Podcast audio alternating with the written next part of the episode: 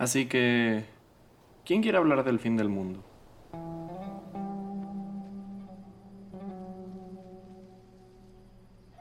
Los seres humanos sentimos una extraña fascinación por el futuro. Es cierto que el futuro dictamina lo que nos pasará en un después relativo, pero sigue siendo extraño que le dediquemos tanto de nuestros pensamientos a algo tan intangible como lo es volátil. ¿Cómo explicamos esta adoración por el futuro? ¿Y qué hacemos cuando ese futuro no suena tan prometedor? porque existe la posibilidad de la aniquilación total de la sociedad humana en muchas de esas instancias por nuestra propia mano. Un futuro en el que enormes nubes de humo radioactivo, torres manifestando nuestra naturaleza destructiva, se alzan por encima de nuestras creaciones más impresionantes y las reducen a cenizas en segundos. Milenios y milenios de progreso y desarrollo convertidos en humo y fuego pero la curiosidad humana no termina en ese posible futuro. ¿Qué es lo que ocurre después del apocalipsis? Muy buenas amigos de internet y bienvenidos sean a otro episodio de Ex Libris. En esta ocasión yo seré el ángel de la muerte que los llevará de la mano por los miedos febriles más profundos de la humanidad en sus momentos más oscuros. Con el mundo como lo conocemos en riesgo constante de ser destruido, faltaría más que el arte se viera afectado por nuestros temores más oscuros. Creo que un episodio pasado mencionaba el concepto de la distopia, que es un posible futuro donde la codicia y violencia humanas dan un paso a un futuro moldeado por nuestros pecados desencadenados. Pero la distopía no es el final del sistema como lo conocemos, al contrario, 1984 nos enseña un futuro con una clara estructura social, donde las personas son manipuladas psicológicamente por el Estado-nación que habitan. Las historias cyberpunk hablan de los bajos mundos de una sociedad hipertecnológica donde los problemas no se ven solucionados por el progreso, sino agravados.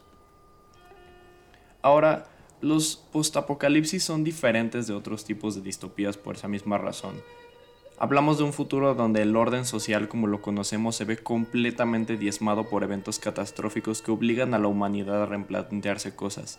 En otras distopías es el propio sistema el que causa que los seres humanos tengan tantos problemas. Cuando se desencadenan los aspectos más negativos de este sistema es cuando se dan las cosas malas. Pero en los posapocalipsis es diferente.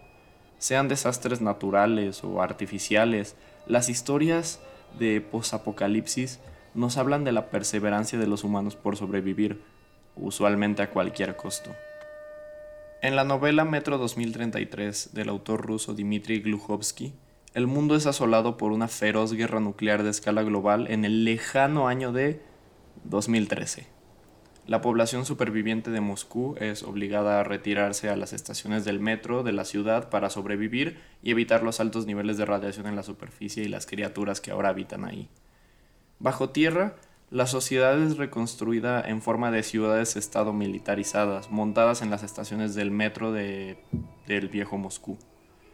Veinte años después, el protagonista, Artyom, es un hombre de 24 años que deberá viajar por los túneles del metro para entregar un mensaje importante y descubrir los secretos de unas misteriosas criaturas conocidas como los Oscuros. Dos secuelas, Metro 2034 y Metro 2035, le seguirían a la original Metro en una saga que se apoya fundamentalmente en las crisis políticas y vacíos de poder que se dieron en la sociedad después de la guerra. Nuevas facciones e-, extremistas como la comunista Línea Roja o el fascista Cuarto Reich se alzan ante los temores y la ira de la gente.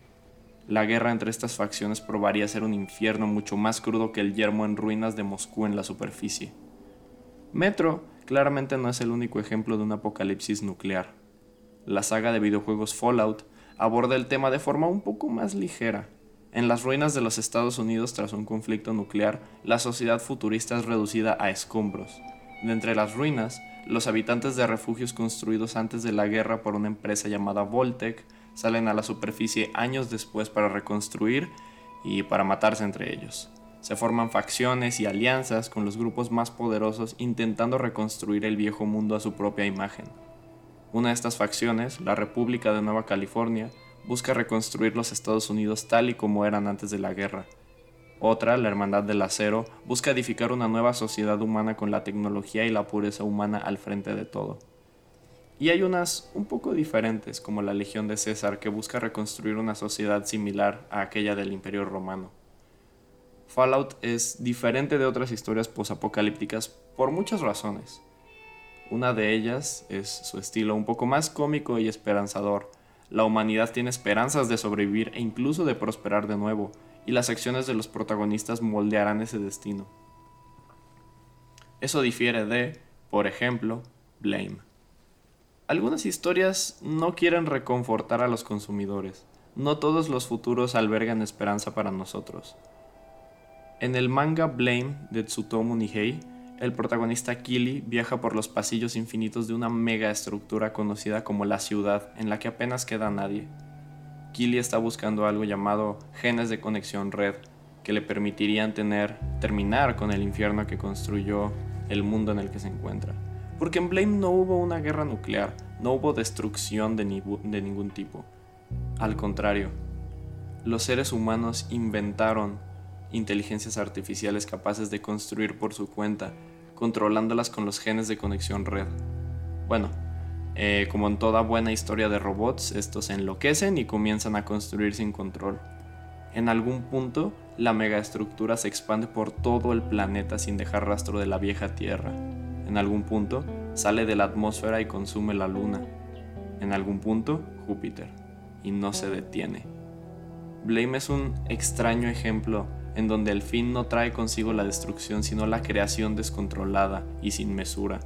La ciudad es algo así como un cáncer que nunca deja de crecer, y sus escasos habitantes están demasiado separados los unos de los otros como para crear alguna sociedad real a gran escala. No se sabe cuánto tiempo lleva Kili, que no es un ser humano, buscando los genes de conexión red, quizá años, quizá décadas, o siglos. El tiempo deja de tener sentido en el mundo de Blame, donde no hay luna o sol, donde no hay tierra, solo los eternos pasillos de la ciudad y sus habitantes tanto robóticos como orgánicos privados de toda esperanza.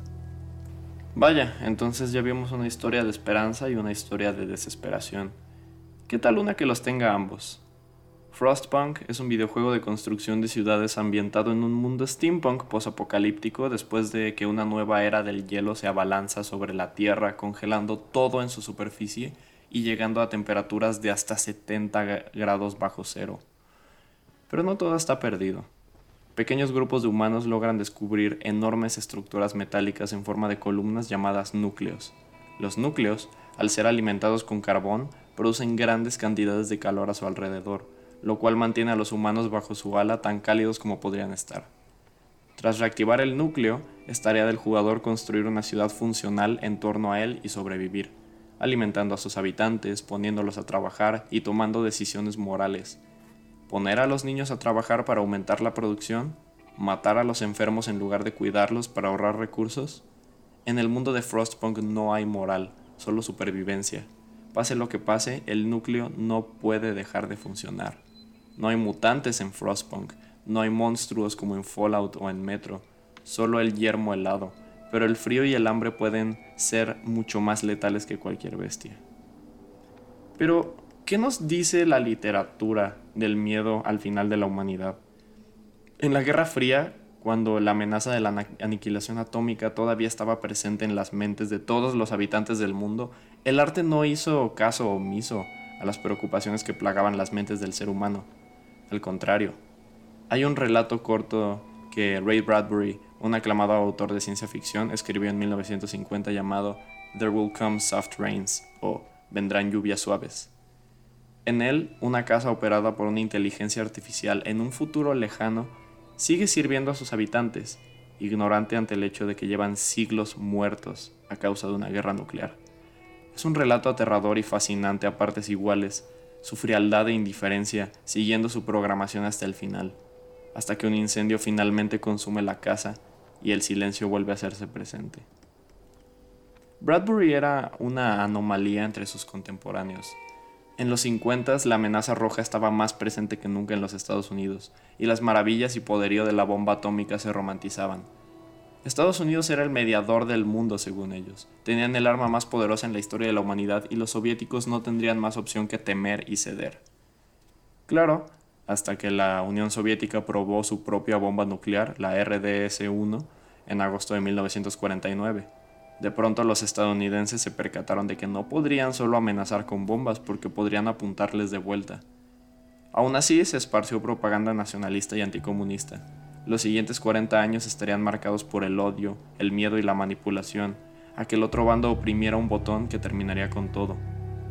Bradbury, a diferencia de otros autores más nacionalistas, estaba abiertamente en contra de la posibilidad de una guerra nuclear. Escribió bastante al respecto, y este relato es uno de los pioneros eh, relacionados con el mundo del apocalipsis nuclear. Por primera vez en la historia de la humanidad, el miedo al fin del mundo de la mano de los seres humanos no era solo una posibilidad, sino que una muy plausible. Pero salgamos de esos temas deprimentes. Existen una infinidad de historias acerca del fin del mundo desde diferentes perspectivas. Historias como The Walking Dead, una serie de cómics de Robert Kirkman, que nos enseña un mundo que termina por un apocalipsis zombie los muertos volviendo a la vida y devorando a los vivos, y los propios vivos matándose entre ellos. Historias como Nier Automata nos enseñan lo sencillo que sería para una raza alienígena más avanzada destruirnos sin esfuerzo. El videojuego independiente Lisa nos introduce a un mundo donde todas las mujeres desaparecen de pronto y el mundo se reduce a una sociedad tribal donde la lucha por la supervivencia es crucial. E irónicamente, uno de mis ejemplos favoritos es el videojuego Cloud Gardens, Cloud Gardens no tiene una historia explícita. Es un juego acerca de hacer jardines en ruinas humanas modernas, nada más. No nos dicen cuál es el final de la humanidad, solo nos ponen los bonitos dioramas de casas y estaciones del tren y calles en ruinas y nos piden que plantemos cosas. No hay una razón y no tiene que haberla. Solo nos presenta una belleza que muchos nunca podremos presenciar la belleza del mundo que quede atrás cuando nosotros ya no estemos ahí. Y así como esa, hay miles de historias acerca del fin del mundo. Quizás sea inútil teorizar acerca de cómo será nuestro dominio sobre la Tierra y cómo llegará a su fin, pero especular con el fin de sembrar curiosidad y creatividad en nuestras mentes nunca está de más. Nada dura por siempre. Esa es, irónicamente, una constante en el universo nuestras más grandes obras no serán sino polvo en el futuro. Quizá nuestros descendientes nunca sepan que alguna vez hubo pirámides en Egipto o que un país llamado México existió alguna vez. Quizá no tengamos descendientes y una raza alienígena llegará en miles de años a explorar nuestras ruinas, a explorar y especular acerca de nuestro fin. Quizá lean nuestras historias acerca de cómo nosotros pensamos que sucedería y lo descubran. Hasta entonces, nosotros mismos tenemos que construir ese futuro. Gracias por escuchar este episodio de Ex Libris y hasta la próxima.